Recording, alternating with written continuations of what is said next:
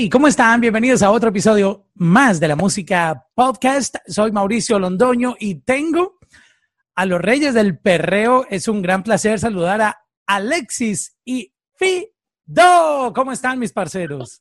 Mauricio. Los del Perreo, dímelo Mauricio. ¿Todo bien? Todo bien. Qué bueno saludarlos. Tenía muchas ganas de conversar con ustedes y, mira, eh, el tiempo nos, nos reunió. Estamos aquí, estamos aquí, ya tú sabes, contentos con todo lo que está pasando con el álbum La Escuela, estamos activos. La Escuela, qué bonito nombre ese, ese nombre para, para un álbum de precisamente un ah, proyecto de música con tantos éxitos que tiene una leyenda y una historia increíble, eh, éxitos que quedarán marcados en la historia del reggaetón, que ustedes son precisamente parte de esa historia y que tienen muchos hits, ¿no? No, no aportaron una, ni dos, ni tres. Fue básicamente un playlist completo que se puede hacer de, de, la historia del reggaetón solamente con Alexis y Fido. Pero este, hablemos un poco de, de, de lo que significa la escuela para conocer la, el concepto de, este álbum. No, Mauricio, la, la, escuela, nosotros quisimos ponerle hacia este disco. Este era un proyecto que veníamos trabajando y queríamos sacarlo de diferentes maneras. Fuimos rompiendo este disco por cosas que estaban pasando en el género que, que seguían cambiando, pues nosotros estábamos buscando la esencia de nosotros, pero todavía en los tiempos como estaban en, en el género, de que el trap hubo un tiempo que, que, era lo más que se estaba escuchando y no era el fuerte de nosotros, porque nosotros era el perreo, pues estábamos dándole forma a ver cómo podíamos salir, salir e impactar el, el, el mercado, este movimiento, y, y, la gente nos vio como que, es, como que no sacamos música constante en un, en, un, periodo de dos años, dos años y medio. Sí, sacamos una cosa que otra. Eh, eh, los shows nunca pararon, pero estábamos haciendo este proyecto y a lo último, pues quisimos ponerle la escuela porque nosotros decimos que, que, con nuestro conocimiento del perreo y, y, y, eso, que somos como la escuela del perreo, porque eh, esto lo están dividiendo como que quiénes son los que quiénes son los de la nueva escuela, los de la vieja escuela, y nosotros queremos ser la escuela de, de, todas las generaciones, desde de, los que comenzaron hasta los, hasta los hasta la nueva y los que están por, por venir, ¿me entiendes? La escuela del perreo, Alexis y Fido, y, y, así cuando tú escuchas este disco, eso es eh, todo, todo, todo una escuela de perreo con, escuchando los diferentes temas y los estilos que tenemos dentro del disco. Mucha gente se pregunta eh, por qué esa pausa en, en, en, en lanzar canciones que tuvieron y mm, después de tenernos acostumbrados a tantos hits, ¿qué, qué fue lo que pasó ahí en, en, en ese momento? ¿Decidieron como eh, eh, enfocarse en ver qué sonido querían seguir proponiendo o qué, qué, qué pasó en ese lapso que eh, algunos fanáticos me, me, pidieron que preguntara eso? Tú sabes que Alexis y Fido son, son de los artistas que componen sus propios temas y siempre vienen con ideas innovadoras y y no, no nos gusta este, ir detrás de lo que está de lo que está pasando en el género, de lo que están haciendo los colegas. Siempre vamos, bueno, no, no en contra de la corriente, pero sí con nuestro estilo, con nuestra fórmula. Y pues a veces pasan cosas en el, en el camino que hacen que uno pues, pues se atrase y lo, lo, lo, lo piense un poco mejor para, para, para, para crear y eso. Y eso fue lo que pasó en este, en este álbum de la escuela. Teníamos un disco hecho para sacarlo para la calle que era bastante underground y, y cuando finamos con Universal, pues quisimos darle una vuelta un poco más comercial al, al, al, disco. Ahí fue que vino todo el movimiento de trap, vino lo de lo de lo del huracán María, entonces se, se, se, se juntó para que se siguiera trazando el disco. Al final del día tuvimos que rehacer el disco entre, entre, entre lo que teníamos y lo nuevo que llegó y poder crear esta, esta bomba musical que, que, son todos los temas, los 17 temas. Ya habían salido 3, 4 temas del álbum anterior, a este, antes de que saliera el disco, como el de Don Omar, el de Calibre, el del tema con Nacho. Y eso, y, y pues eh, eh, eh, quisimos hacerlos parte de este álbum que complementa lo que es el perreo. Nosotros quisimos, por eso que se llama el, el álbum La Escuela, porque quisimos traer dentro del perreo todo, todos los elementos en, en, en cuestión de ritmo, de conceptos, de letra, de hasta, la, hasta, hasta visualmente hablando, porque cada tema tiene un concepto visual bien, bien divertido, bien, bien cool, que te transporta a los tiempos, a los tiempos en el, en el colegio. decir que tienen 17 videos oficiales de, de, cada uno de, los tracks.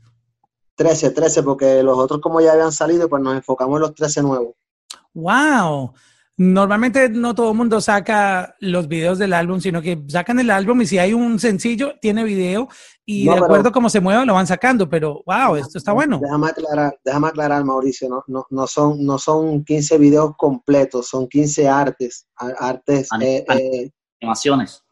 Animaciones a 3D que son bien divertidos para que la gente mientras escuche el tema pueda divertirse con la animación, no, no son videos completos pero es, un, es un concepto de arte diferente, una propuesta diferente. Exacto, ¿no? Ya, ya mediante pase el tiempo, ahora mismo estamos, ya estamos como que determinando los, los posibles temas que le vamos a hacer video gracias a los fanáticos. Wow, qué, qué interesante eso. Vamos a hablar un poquitito de las colaboraciones. Eh, empecemos por Mala Suerte, que es el, el, el número 3 que comparten con, con Justin Quiles. J. Quiles, sí. Mala Suerte es un tema fue de los primeros que grabamos para este proyecto. Y era un tema que, que, se pensó en sacar eh, single en el camino, pero como queríamos aguantar cosas, porque el, el, movimiento de Alexis y Fido es un movimiento de, de, disco más que de single a single. Pues este, eh, ese tema con Jay Killer se lo llevamos y, a, él le encantó, estábamos haciendo un perreo para él y, y le encantó este tema y el concepto es más o menos eh, en estructura, como el tema que nosotros hicimos de camuflaje, que fue un éxito en el, en el mundo entero. Pues así mismo mala suerte, es como eh, empieza en, en, en, un intro que va creciendo y de momento explota el coro, pero pues una letra diferente a camuflaje, pero yo, yo lo veo como que en esa misma línea y Jay Kiles pues se votó en, su estilo, eh, de verdad que, que vaqueó el tema como tenía que ser, llegó, llegó como era, porque a veces tú haces temas con otros artistas y a veces no pegan mucho, ¿me entiendes? Pues Jay Kiles dio ahí como es en, en, en ese tema. le metió bien la salsita como era, ahí le aplicó la salsa. La salsita, esa está dura. Salsita está. hay otro, hay otro que es con, con Baby Rasta y Gringo, que es increíble esa, esa explosión de, de creatividad. Eh, cuando se juntan eh, Alexis y Fido y Baby Rasta y Gringo, es, eh, esa canción se la recomiendo sobre todo porque la versatilidad de cada uno le, da un, sabor especial a este track. ¿Cómo, ¿Cómo fue la historia de En la Mira? Gracias, gracias. Ese tema lo, lo, trabajamos acá en Colombia. Yo estoy viviendo en Colombia hace unos años. Oh, wow, no sabíamos. Sí, sí, estoy aquí en Medellín y es una conexión bien chévere con una, una gente de aquí, del estudio 84 este, Lab, se llaman Fragua y Gio, tienen mucho talento y pues estoy con ellos, le dije, quiero hacer esta, quiero hacer una canción para vivir a para el disco, y quiero que sea así, así, y tengo unos productores de acá también que componen, este, que también aportaron su granito de arena en el coro, y, y cuando le llevé la idea a Fido, le encantó porque nosotros habíamos trabajado con Baby Gringo, pero en el disco de ellos creo que fue un, un tema con ellos que fue más el color de ellos, un poquito más esa nota de ellos, que es más cantadito, pero yo quería hacer algo que fue a, los tiempos de antes, pero ahora, como una de las canciones de ellos que, nunca olvido, que era de Vamos para plaza, para plaza, para mirar toda la gata, eso es viejo, viejo, vieja escuela. Yo quería tener esa misma energía de ellos porque hace tiempo que ellos no se enfocaban en el perreo así como tal y cuando le llevé la idea a Vivir Rasta Gringo le encantó, este, entiendo yo que Vivir Rasta, pues tú sabes, con Fido hicieron una, una, una, química brutal para el coro, y Gringo, hace tiempo que no se escuchaba Gringo rompiendo una pista como lo, como lo hizo en este tema de La Mira con nosotros, este, ha dado mucho de que hablar, tenemos hasta un challenge y todo con, con el chanteo de, de, con la parte de, de Gringo, y todo el mundo le ha encantado el tema. Es un tema que, que, desde que empieza, como los tiempos de antes, que te llevaba con unas melodías como que el tema iba a ser digue romántico y de momento se ponía oscuro en el verso y, y, y, eso fue lo que quise mostrar en este tema, de verdad, y es un tema bien diferente a lo que hemos hecho antes. Ya que tú mencionas la palabra challenge, que es como muy normal hoy en día en la promoción, que la gente empieza a crear videos en diferentes redes sociales como TikTok o Instagram, o tú sabes, van creando como todo este tipo de, conceptos creativos que han impulsado muchísimo la música, pero en la época de ustedes cuando el reggaetón eh, salía a la calle era, era muy diferente. lo hacían a través de los blogs de, internet que subían o pirateaban, que llamaban así la, música. Ha cambiado mucho esto y a ustedes les ha tocado como vivir también este, este camino de transformación, de marketing dentro de la industria. Y como este podcast también lo ven muchos artistas que se inspiran escuchando las historias de todos ustedes, los admiran demasiado por ser leyendas de, de la música, por, por tener una carrera llena de éxitos. Quiero que me cuenten un poquitito cómo ha sido ir adaptándose a todos estos cambios que ha tenido eh, la manera en que tú le haces marketing a las canciones, ya que tú mencionaste lo, del challenge. Sí, ahora mismo el, el, cambio es muy, muy drástico, ¿sabes? La manera que Alex y yo trabajábamos cuando empezamos profesionalmente, porque nosotros tenemos una historia también underground desde los tiempos de The Noise, playero, cuando nosotros estábamos oceando, tocando puertas para que nos dieran oportunidades y eso en, este mundo que, que, no pasa, no es como ahora, ahora quizás tú, tú subes tu talento en un Instagram o algo y la gente te ve y quizás ya, ya empiezan a ver tu talento, pero antes, antes tú tenías que tocar la puerta y, cantarle a un productor y hacer como una audición como tal para, para, para ver si, si te podían escoger para un, un disco de colaboraciones, porque así, así era la, moda de antes. Pero como te digo, el cambio es tan drástico que antes nosotros pues teníamos, teníamos que salir un disco y, y, y, que le pudiera el o sea, que tu tema fuera tan bueno que, que, que el productor del disco hiciera un video tuyo para que la gente pudiera saber de ti bien quién tú eras tu cara, por lo menos en el movimiento en Puerto Rico cuando estaba empezando que se hacían, tres, se hacían tres canciones en un video, que no sé si tú sabes de eso, o sea, antes se hacían tres canciones en un mismo video. Oh, sí, por eso uno decía, pero ¿por qué llegó hasta aquí comenzó otra canción? No, no entendía como... Sí, era una manera de promocionar, eso, eso, eso fue una manera que se hizo en Puerto Rico el urbano para poder, los, los, como eran discos de varios artistas, salían otros artistas, pues en, en una inversión que hacían, pues sacaban tres canciones en uno. Pues tú tenías que salir ahí y, y, tú sabes, así era que te veían, no como ahora, ahora tú sacas un tema y ya todo el mundo está pendiente, esto, lo otro, pero profesionalmente cuando Alessi y yo pues empezamos, eh, eh, que, que, tuvimos eh, nuestro éxito empezando, teníamos que vender discos para de poder demostrar y, escucharse en la radio para poder demostrar de que de verdad éramos unos duros, porque quizás a ti te gustaba la canción y, estaba pegada y la cantabas esto, lo otro, pero para poder demostrarle a la industria que tú de verdad eras un duro, tenías que, vender discos. Y los discos, eh, había, estaba el, el, mercado pirata.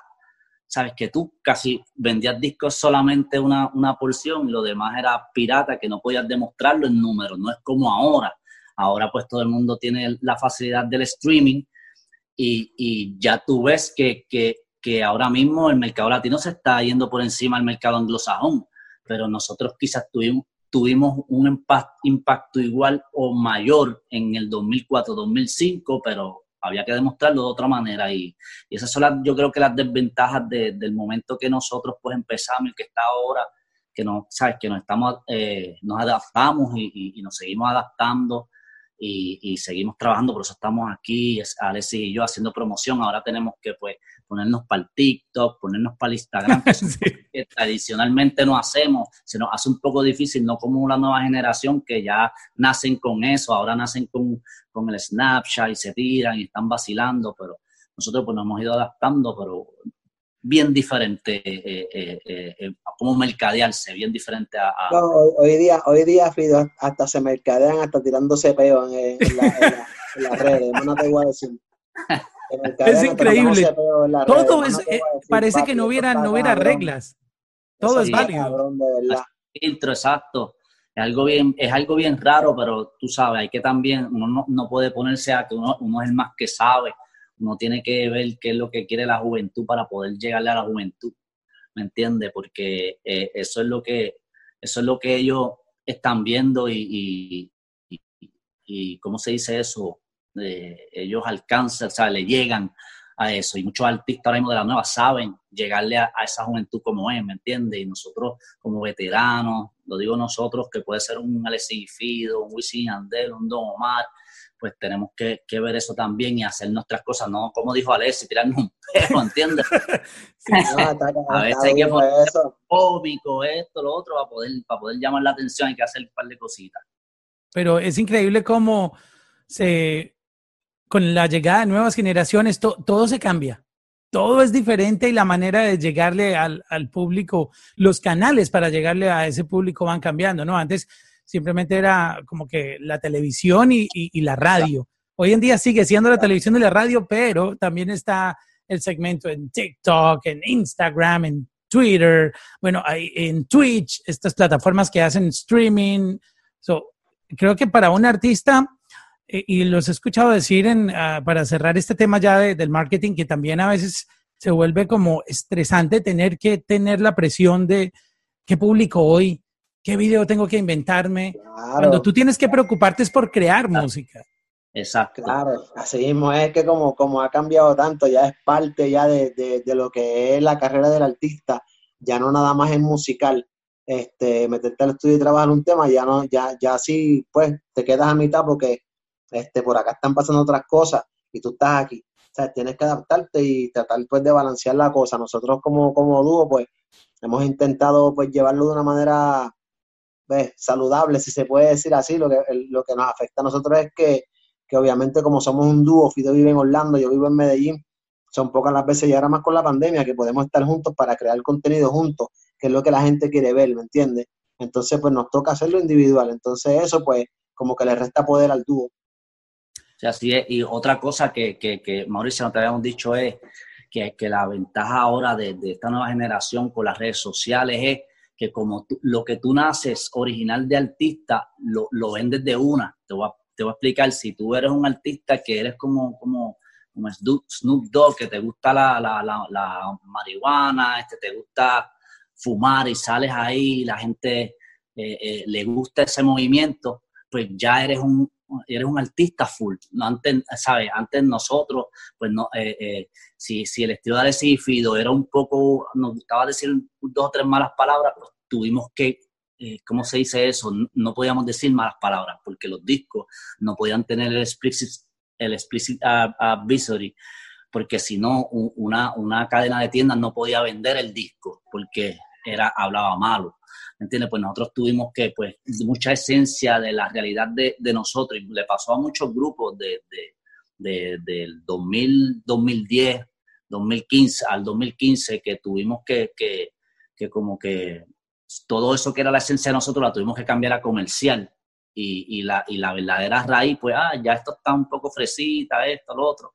Y ahora, pues, un artista sale, ¿sabes? Claro, no, no, no, es lo, no, es lo, mismo que tú intentes decir, este, mi amor, te voy a llevar a la cama, te voy a dejar caer en el matre y te voy a tirar pétalos de rosa encima, que tú digas, te voy a llevar a la cama, te voy a romper el culo y te voy a echar leche en la cara.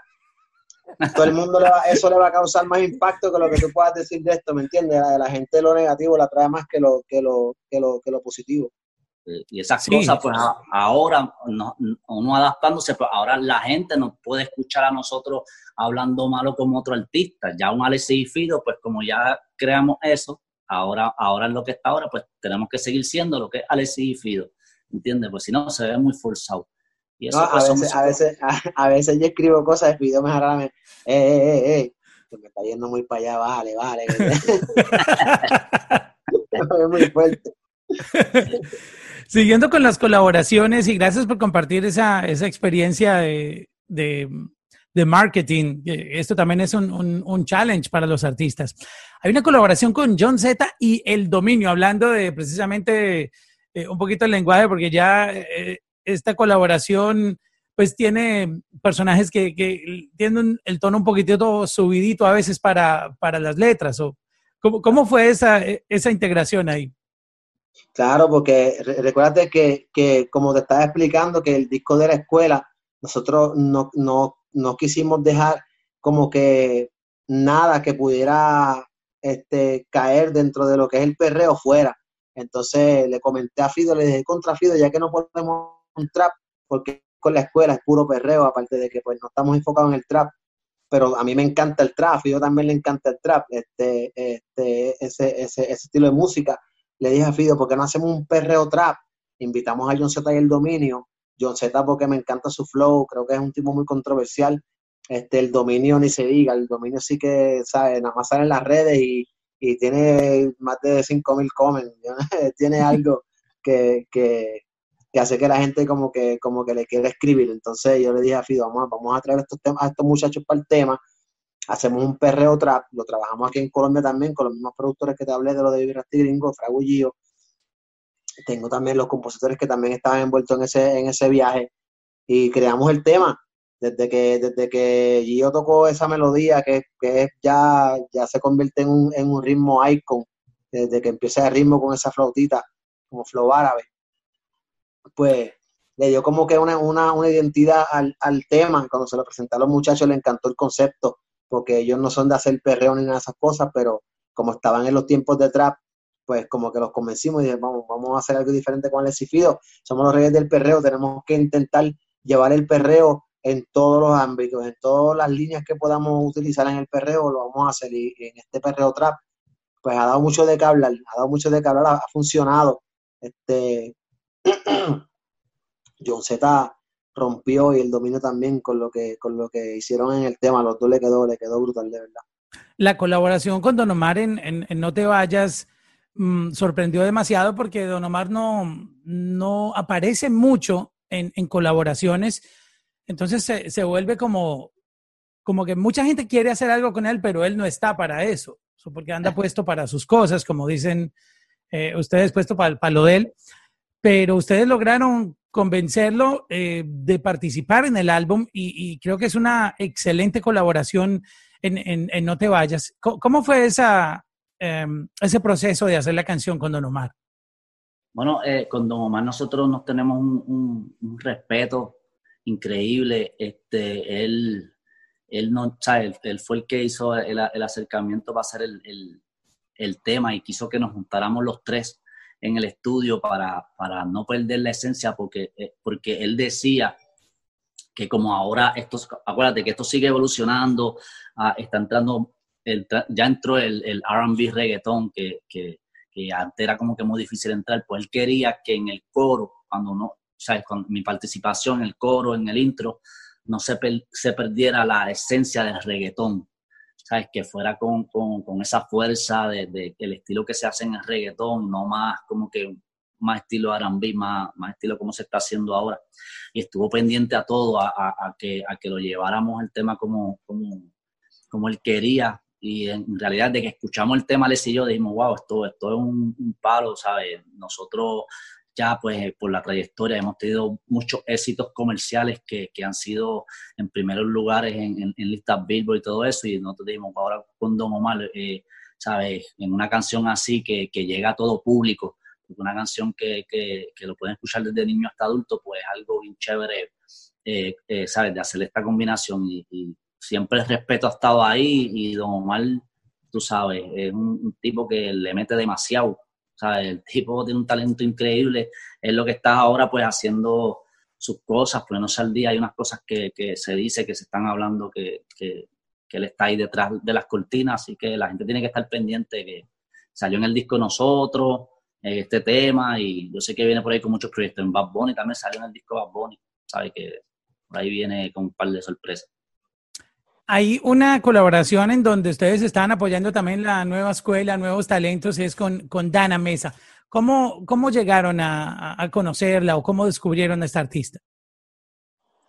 Dana Mesa, explica ahí, Fido, que tú fuiste el... Sí, sí. Dana Mesa lo, que es que esta canción nació, eh, eh, eh productora, eh, se llama Tercero, ya habíamos hecho el tema de Dale para atrás, que que era una idea de perreo, cuando todavía el perreo, pues la gente estaba diciendo que ah, el perreo no se está escuchando porque el trap vino y se están haciendo otras cosas y el perreo como que no está, pues nosotros hicimos un tema que se llama Dale para atrás, como, como que tratando de empujar el perreo otra vez a la gente.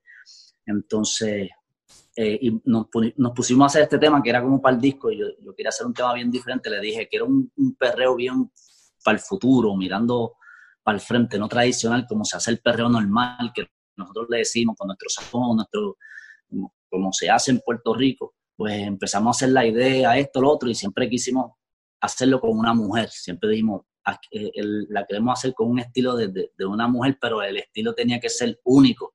Y solamente, pues, voces así es una Rosalía, este, una Carol G, ¿me entiendes? Pero ya este cuando Rosalía pues no la conocemos, pues ya tú sabes, ya está en, un, nivel que está trabajando que todavía por colaboraciones, o sea, no hemos tenido la forma de hacer un acercamiento, este Carol G pues ya estaba bici con todo el proyecto que estaba haciendo, con lo de Anuel y toda la cosa, pues tercero eh, eh, se hizo novio de Dana Mesa, y cuando yo escucho a Dana Mesa, yo digo, pues esa es la voz que nosotros estamos buscando para esta canción, ¿me entiendes? Y es bueno también darle oportunidades a, talentos nuevos y más. Ella es de Paraguay y en Paraguay nunca ha salido un artista urbano. A, oh, wow, qué interesante eso y qué bonito también apoyarlo. Sí, eh, nunca se ha escuchado un artista urbano a escucharse a nivel mundial. Todavía ahí se está desarrollando lo que es los artistas urbanos que, que ¿sabes? están teniendo éxito ahí mismo en Paraguay, que se están desarrollando, que ya pronto muchos pues van a estar saliendo a, a escucharse a diferentes partes del mundo. Pues nosotros pues con Dana Mesa, que tenía un ese estilo que estábamos buscando.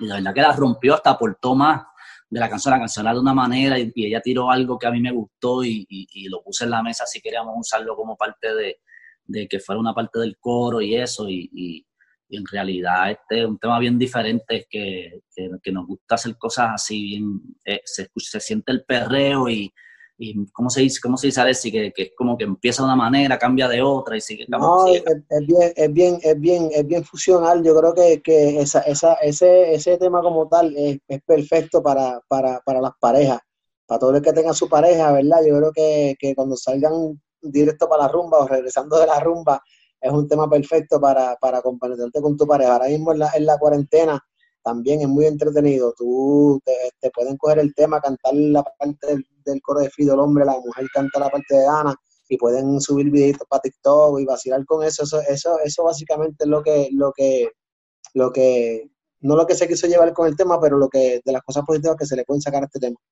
Exacto, que, es ese tipo de canción que, que reúne los requisitos para poder hacer todo ese tipo de, de marketing en, otras plataformas. buscando, de los requisitos, y lo sacaste ahí. es que es increíble, pero los tiempos han cambiado y, y, cuando se está haciendo la música, tú ya tienes que estar visualizando el video y tú cómo vas a hacer que la gente se entere que hay un track que se llama así. O sea, como que, como que ya esto me parece que hoy en día hacer música es mucho más exigente no es que antes, no, obviamente, de hecho yo soy fanático del sonido de antes. yo, me, quedé congelado como en el 2000, del 2000 al 2005, me quedé congelado. En, eso te puedo decir que hay artistas que no tienen música y están más peor que, muchos que han, trabajado toda una trayectoria completa, ¿me entiendes? porque es, ahora es, tiene que ver cómo tú te vendes en tu personaje también y el carisma que tengas con el público y todo lo que estés haciendo. Eso, es, como estaba hablando Alessi, que eso yo creo que ahora tienes que tener eso y después la música. no, si no, o si no, este, optar como, bueno, no voy a mencionar nadie, ¿verdad? En específico, pero optar también como hacen muchos, papi, que es quejándote. Tú te quejas de algo y ya te fuiste viral y ya sacas un disco y te fuiste en un viaje. te quejas de algo, ah, estoy encojonado porque Fido este, pues Fido no me deja cantar coros a mí ahora mismo, yo quiero cantar coro y me estoy encojonando porque quiero cantar coro y te, Fido, ponte para la vuelta ya, eso, se pone viral, papi, Alessi se pegó, Alessi Fido tira un disco y se da un viaje. Hay que quejarse ahora, esa es moda también, quejarse. Denunciar, denunciar en un video. Y quejarte, quejarte de lo que sea, verdad. estoy encojonado con los fanáticos porque no me están comentando y yo quiero que me comenten y se me sale una lagrimita o algo y ya, se fue viral sí. El drama y el show, pero a, mí me da la impresión que eso les quita respeto, al menos dentro de la industria.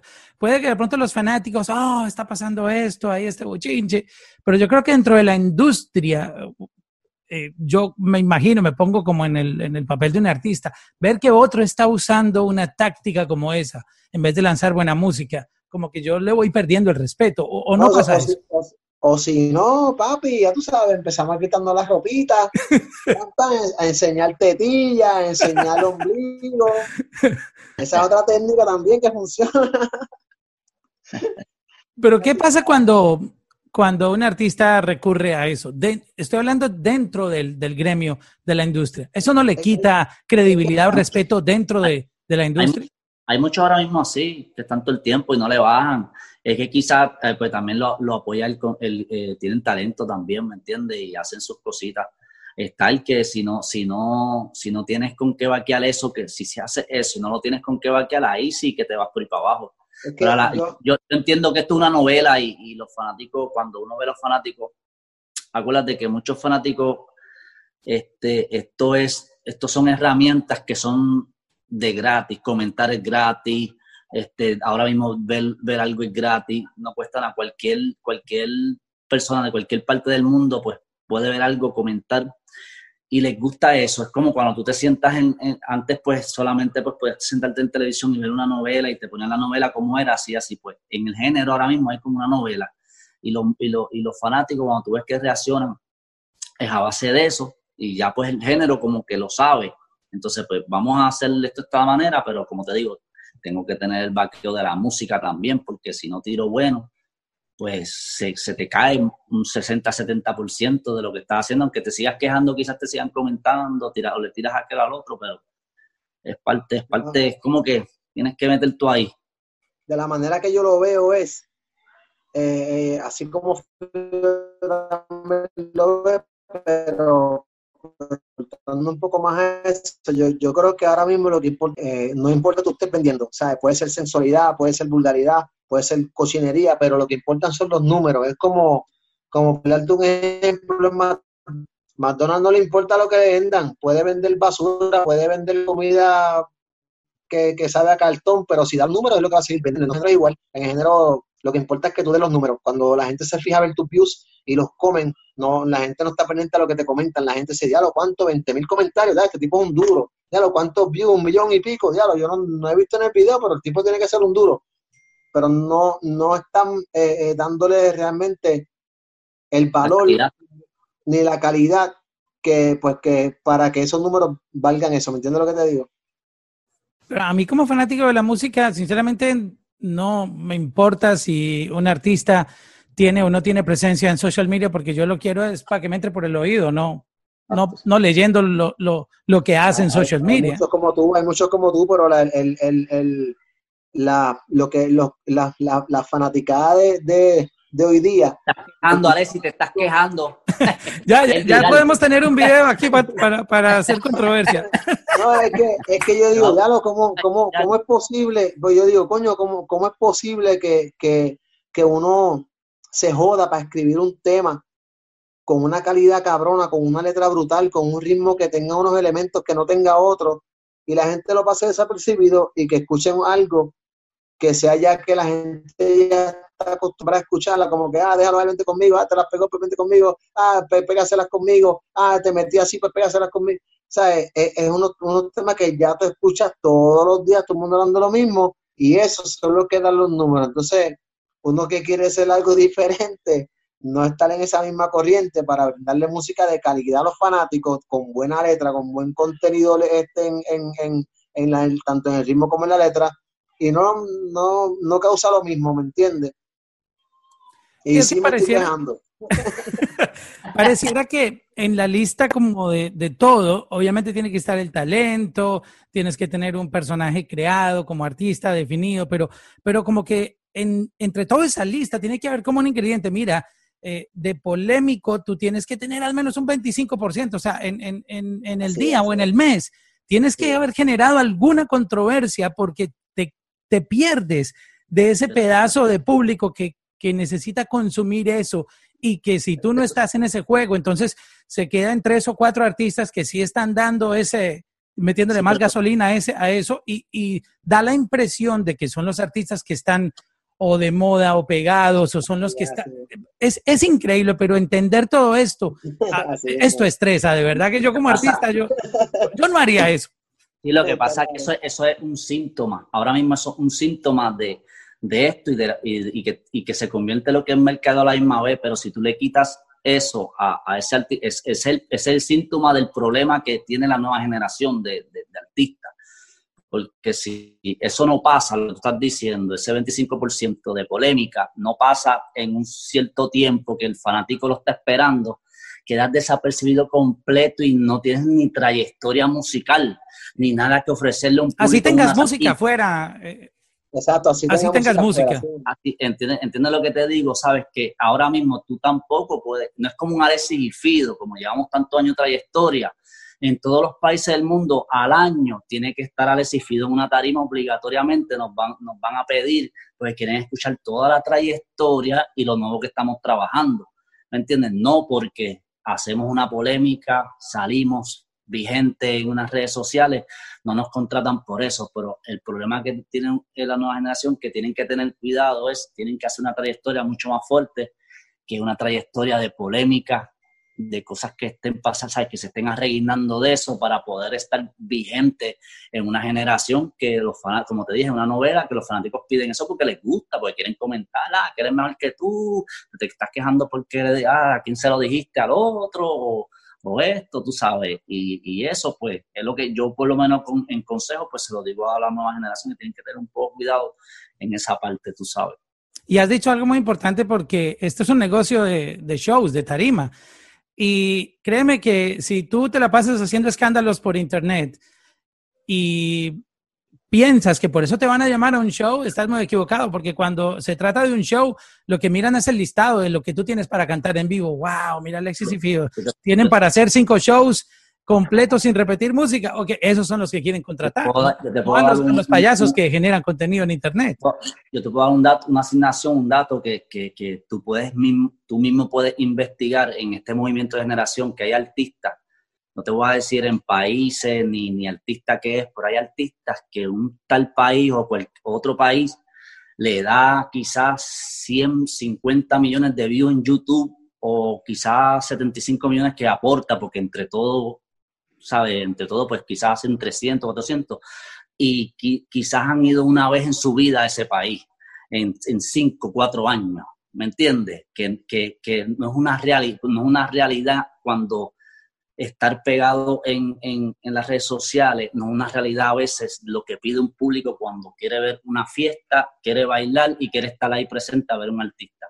¿Sabes? Quizás se vaya desarrollando y explote más, pero ahora mismo yo estoy viendo, ¿sabes? Todo el mundo ve y el que es manejador, que me escucha, sabe que es cuesta arriba eso que yo estoy diciendo, que están tratando de, de que, de que pase, ¿entiendes? Porque la, están dando los números, pero cuando van a los, a los, a los, a los sitios no, no están en, en, eso, ¿saben? Presente en donde están los, los conciertos que, que, tienen que pasar.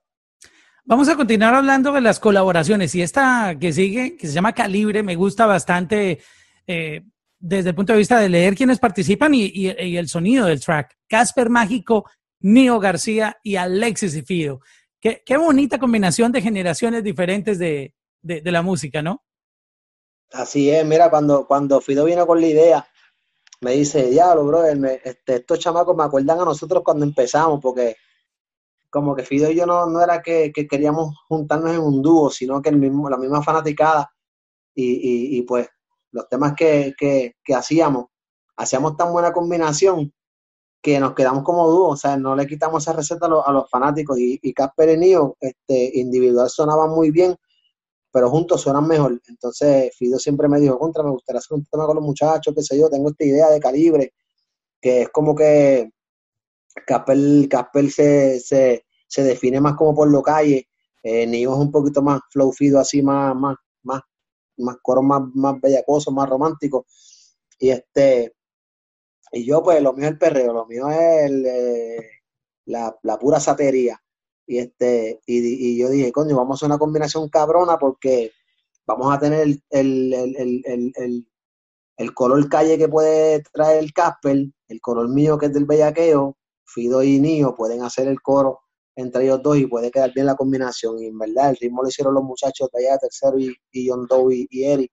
Y fue un ritmo que fue así como lo, como lo hacía Looney Tunes antes, que, que eran bien, eran bien marcados. Eh, este, eh, eh, en, en, cuestión de, la, de, la, de, las baterías, se cambiaron unas cuantas veces las baterías hasta que llegamos a, un, a, un, a una felicidad que te da el tema escucharlo, que te da alegría, que te da, que te activa, que lo puedes escuchar tanto en tu casa como en el carro, como en la discoteca, y vas, te va a poner a bailar, ¿entiendes? Y, la cosa fue muy interesante. Fueron los que, los que rápido de una, sin pensarlo, vamos a hacer un tema, vamos a montarnos, mándalo. O sea, no de que, bueno, pues déjame ver si me da tiempo de tirar, porque estoy medio jorado.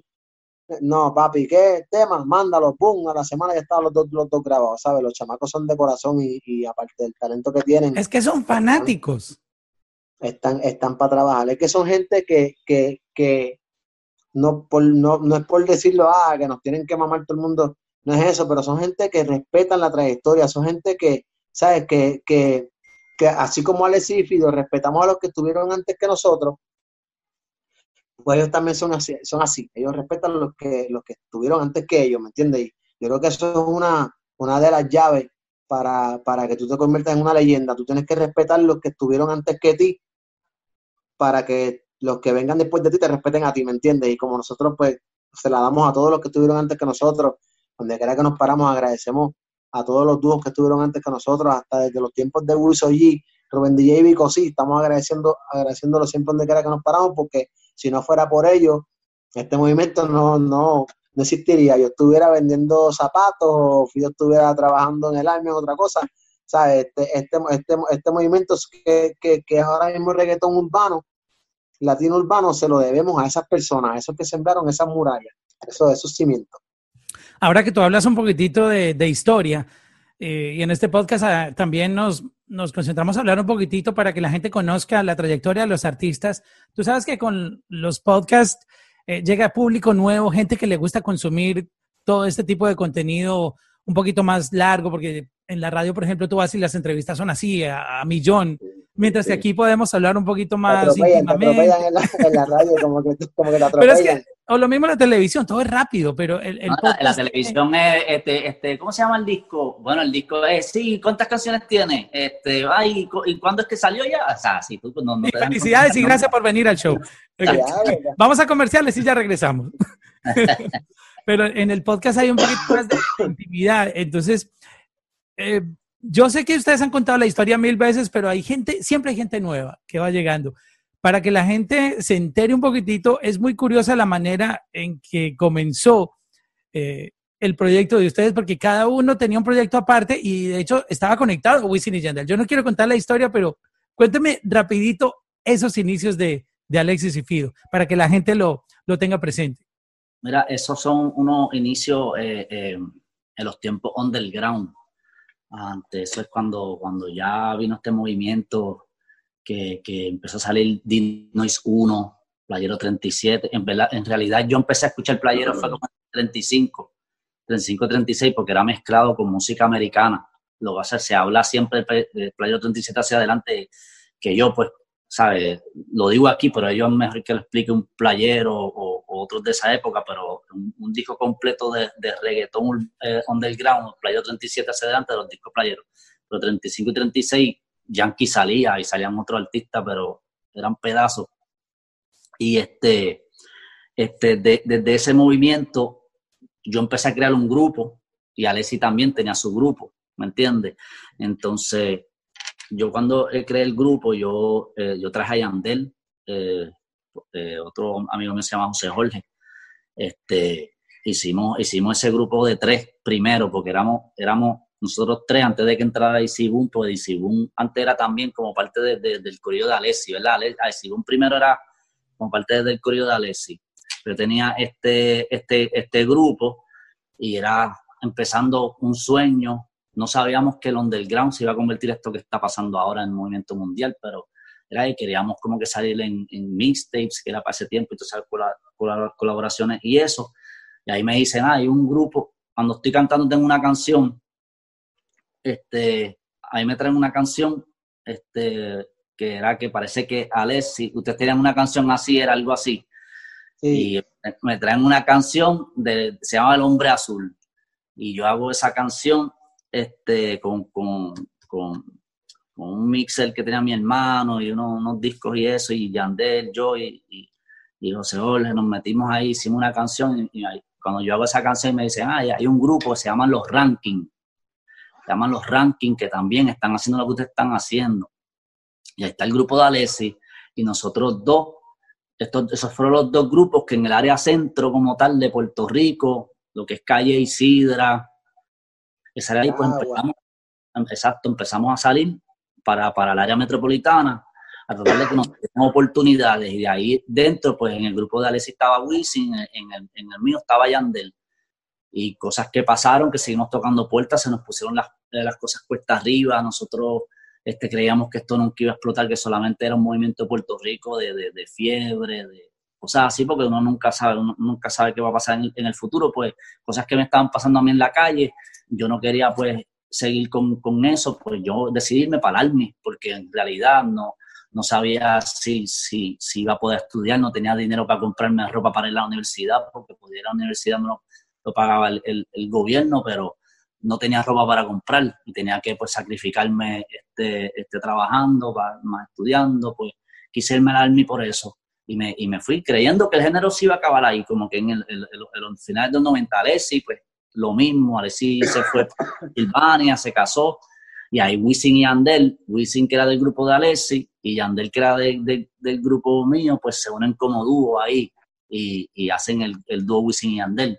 Y ahí es que ellos pues empiezan a trabajar y, y, siguen haciendo lo mismo, tocando las puertas como nosotros lo hacíamos, todo eso, hasta que le dan la oportunidad. Pero mi, mi, mira esa parte, yo estoy aquí ya haciéndome una, una película, cambiando la historia. Si ustedes no hubieran tomado esa decisión, si tú no hubieras tomado la decisión de irte al Army y, y, y como cada uno emprender su camino, ¿existiría Wisin y Yandel? No existiría. No, no, no, en realidad no existiría, no, porque eso, eso vino por eso. ¿Entiendes? Eso, eso, eso, eso, eso ese junte de ellos fue forzado a que yo deje a Wisin en el aire y Fido dejó a Yandel en el aire. Wow. Y dijeron ellos, puñeta, nos vamos a quedar arrollados, vamos a unirnos como dos, porque tú por Oye, y yo hablo claro y lo digo aquí, Yandel me conoce, nos podemos sentar los cuatro y, y, en realidad ellos tienen un éxito increíble y, y que, que sigan teniendo el éxito de sus vidas, pero no hubiera pasado si, no, si eso no pasaba, porque por eso es que pasa, por eso es que Wisin y Yandel se unen, porque como yo me voy y Alexis se va, ellos pues siguen, porque... Eh, yo no sé si ellos lo han dicho alguna vez en su carrera, yo no sé si ellos lo han dicho alguna vez, pero, que... pero de, de, deben haberlo, deben haberlo dicho, o si no, este, no sé qué historias son las que ellos están contando, pero, pero deben hablar sobre eso porque realmente eso que dijo Fido es lo que realmente pasó. ¿Me entiendes lo que te digo? Entonces no sé qué es lo que ellos habrán dicho, pero, pero si se le pregunta de cómo se unió Wisin y Yandel, tiene que, tienen que poner ese dato en la mesa. Wow, es que no sé si les pasa que han visto películas clásicas en, en, en, esta cuarentena. Yo me vi otra vez todas las de Back to the Future. Y eso cuando bueno. tú empezaste a contar eso, yo me monté en el, en, en el, en el carrito. Te montaste en el carro. lo, lo que, oye, lo que yo digo, oye, me oye. imaginaba la historia de, de cuando ustedes se separaron. Mauricio, lo que yo le digo, lo que sí es una realidad que se lo, lo digo en otra entrevista que me, que me han preguntado, es que sí, Yandel, yo y lo que teníamos montado no iba a tener éxito ¿sabes? Como ellos lo tuvieron como Wisin y Yandel, porque éramos un estilo que queríamos los dos ser como protagonistas y como solistas en un mismo tema y los estábamos desarrollando mal, a como fue, como ellos los estructuraron cuando se juntaron Wisin y Yandel, ellos cambiaron toda esa fórmula que nosotros trabajábamos. ¿Me entiendes? Y ahí yo también aprendí de eso cuando ellos hicieron eso, ya ellos cogieron experiencia, cuando yo regresé, pues la experiencia de ellos ya era la que, la, todas las cosas que yo no había aprendido cuando estaba underground y después Yandel me las, me las enseñó y las aprendí de él y de ellos. Estoy bien agradecido porque ellos cambiaron el, el, el set of mind de cómo trabajar. Ellos, ellos se pusieron para trabajar un, un, cómo se trabaja un artista en realidad cuando todavía, ¿sabes? El género todavía no había dado el boom, porque el boom fue en el 2004 el boom de en el mundo. Fue en el 2003, 2004 con Teo Calderón, Don Omar y Dari Yankee.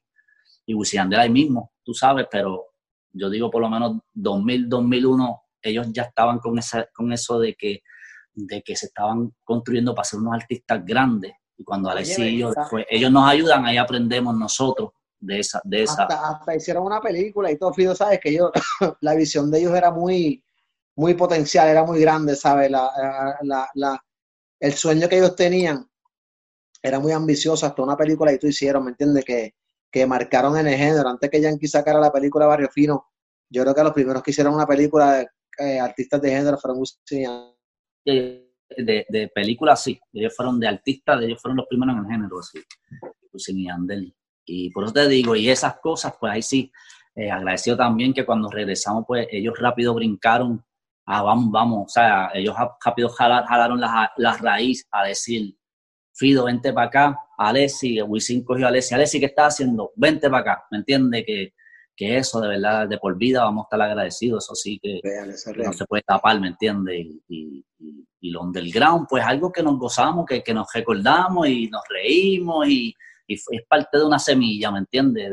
y, sería, sería, tú, sabes que sería brutal, ahora mismo ya acá pensando, sería brutal que, que hicieran un, un, una, una videollamada así, pero al revés.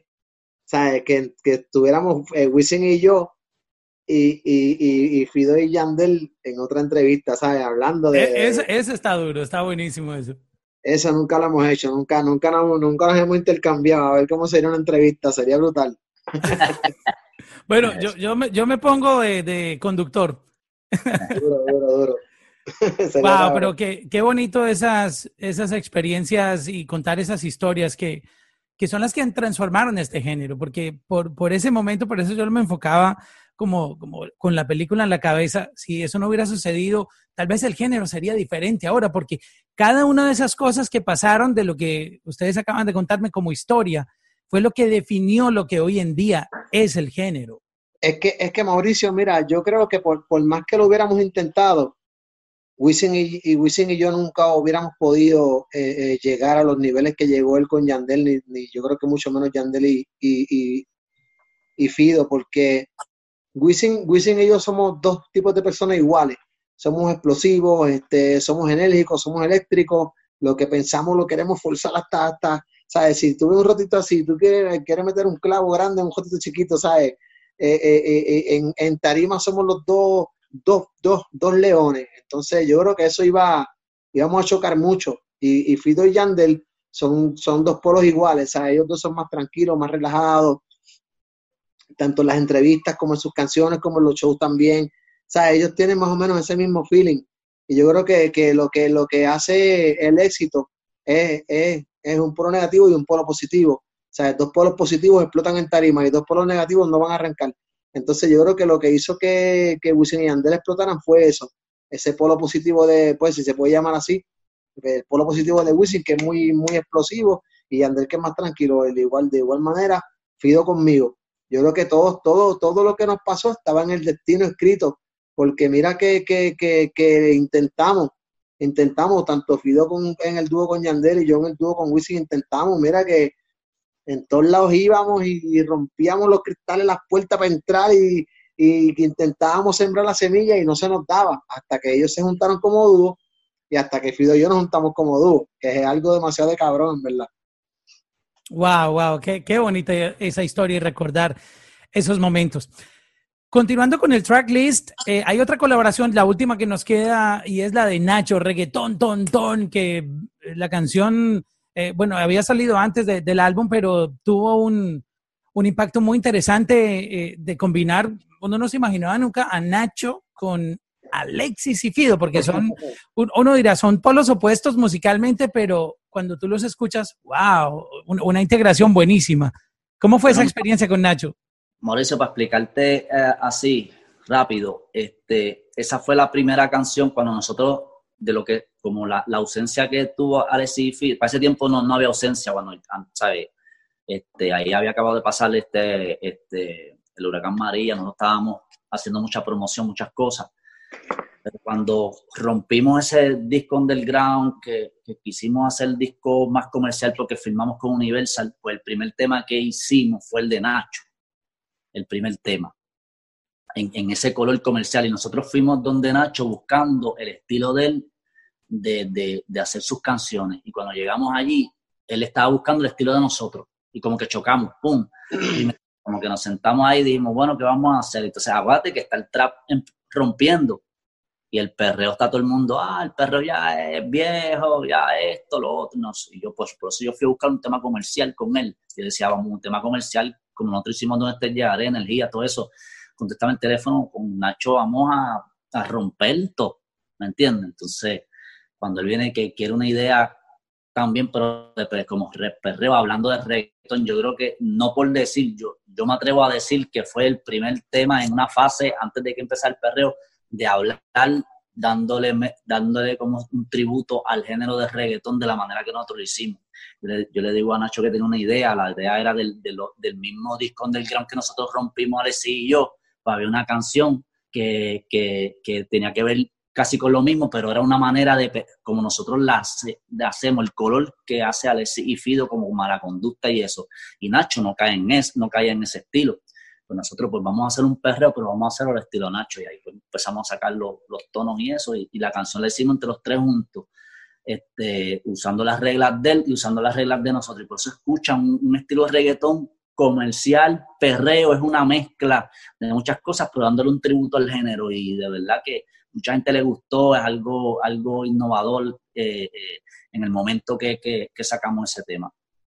Y hablando de, del perreo que tú lo mencionas en este momento, esa es como la palabra hoy en día de moda, ya no se habla de reggaetón, estamos hablando de, de, perreo.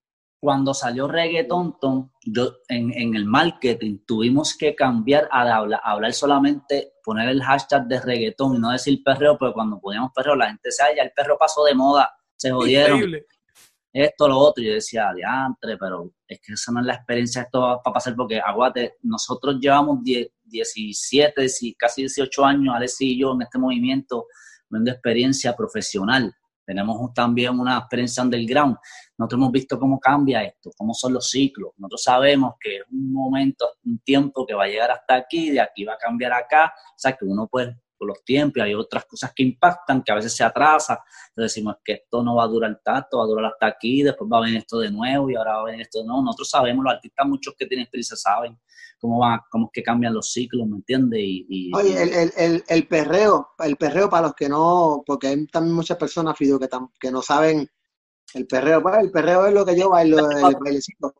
El perreo es un estilo de música dentro del reggaetón, así como lo es el, el, el reggaetón tropical, este, para darte un ejemplo de, de, reggaetón tropical, pues es un tema de Yankee. Lo que pasó, pasó entre tú y yo, eso es un reggaetón tropical. Este, está el reggaetón romantiqueo, como lo hace Raquel Kenway, está el reggaetón si no tengo, calle, está el reggaetón calle, que es lo que hace Coscuyuela, Ñengo Flow, está el reggaetón este eh, perreo, que es lo que hace Alessi Fido, Plan Bello, Willy Randy, este, está el, reggaetón más comercial que lo hace Wisin y Yandel, lo hace este, Don Omar también. Y el popetón, que es el que hace Camilo y Mau y Ricky. Popetón. Eso se llama popetón. No, nosotros tenemos un playlist aquí en la música que se llama Popetón. Ah, bueno, Popetón. Eh, popetón. Y así también hubo. y te voy a subir para los puertorriqueños, Popetón es el popo. Oh my God. Bueno, no sabía eso, discúlpeme, pero el playlist se llama así, Popetón.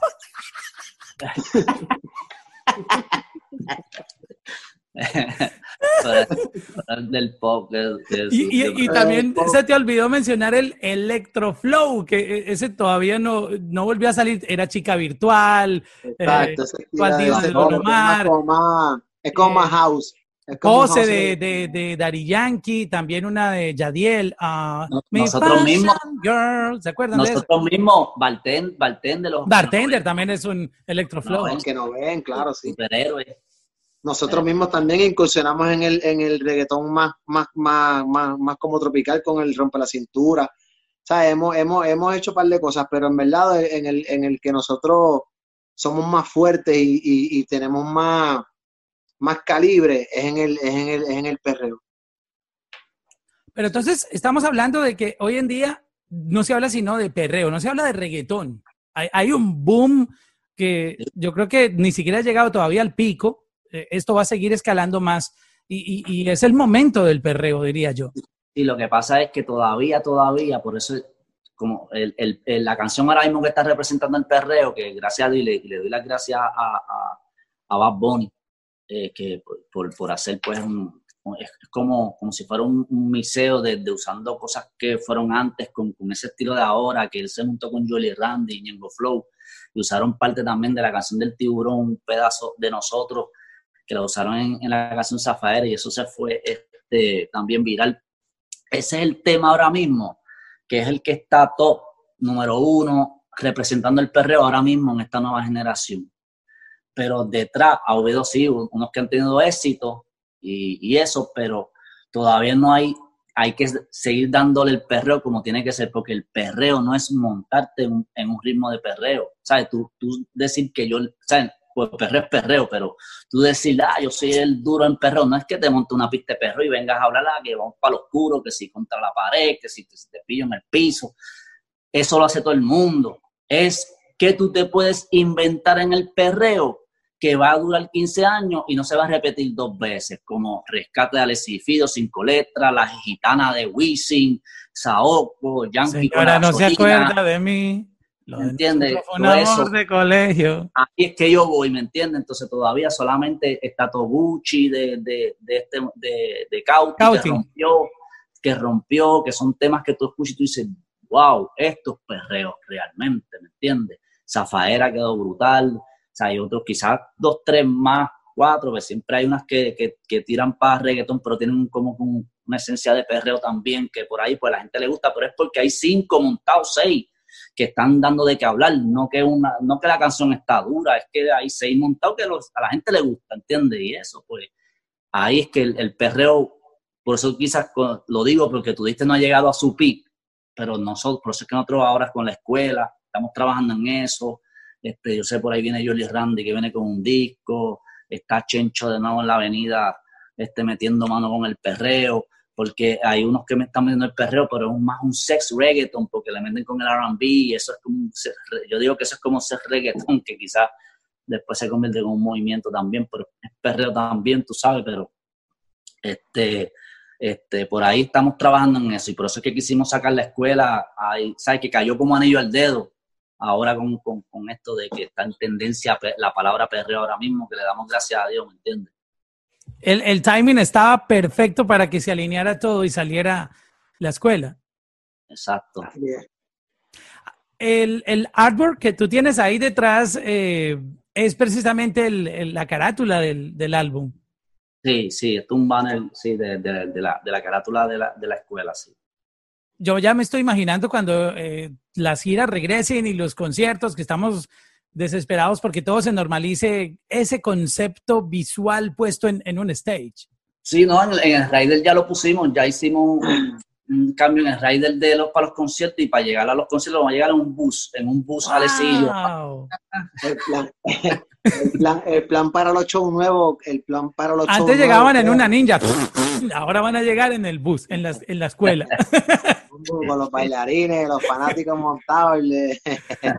Oye, no, pero Mauricio, hablándote en serio, de verdad, lo, que venimos para los conciertos ahora en vivo, Alexis y Fido, fueron de los primeros que, trajeron esta evolución al género de, presentar en tarima inflable.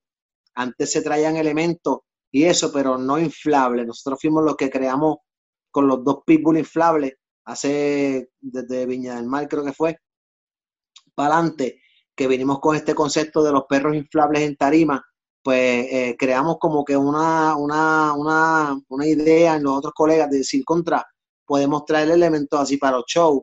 Y ahora, bueno, no voy a mencionar ni cantantes ni elementos porque se pueden ofender dos o tres, pero tienen que darnos a nosotros en esa idea. Y estamos hablando de, de, inicios del 2000, como 2005, por ahí más o menos.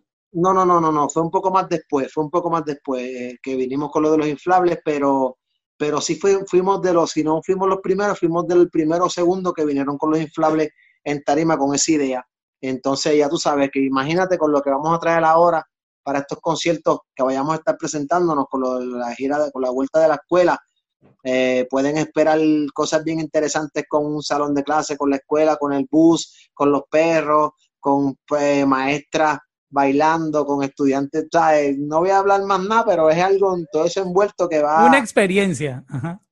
Va a llamar mucho la atención y te va, te va a remontar a los tiempos del colegio, que es lo que nosotros queremos, ya que tenemos un público que es entre 20 a 40 años. Ese público es fiel al exhibido y pues eh, son los que van a los conciertos mayores de 21 años. Entonces, pues vamos a, vamos a, vamos a transportarlos para los tiempos del colegio con este, con este álbum. Qué interesante eso. Pues muchachos, de verdad que me encantó hablar con ustedes. Este, hablamos de todo, historia, del nuevo álbum, lo que piensan, de lo que está pasando. Eh, creo que va a ser una, entrevista muy interesante para que la gente la disfrute y, y, pueda conocer un poco más acerca de lo que está pasando con la carrera de Alexis y Fido.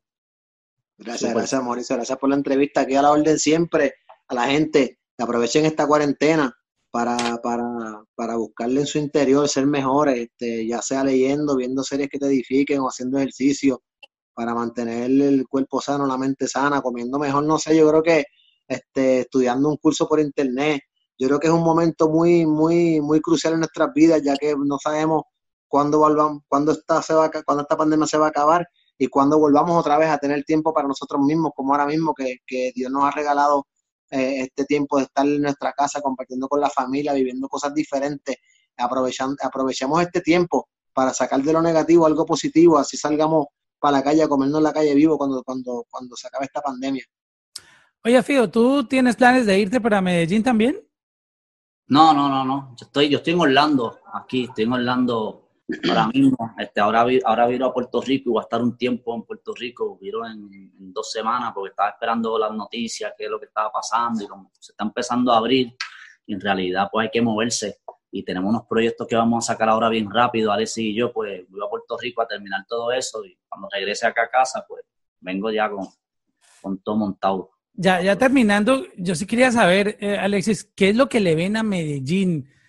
Eh, que, todos los boricuas se están yendo, bueno, no, no todos, pero, pero hay, hay, hay mucha gente que, que, ha tomado Medellín como su casa.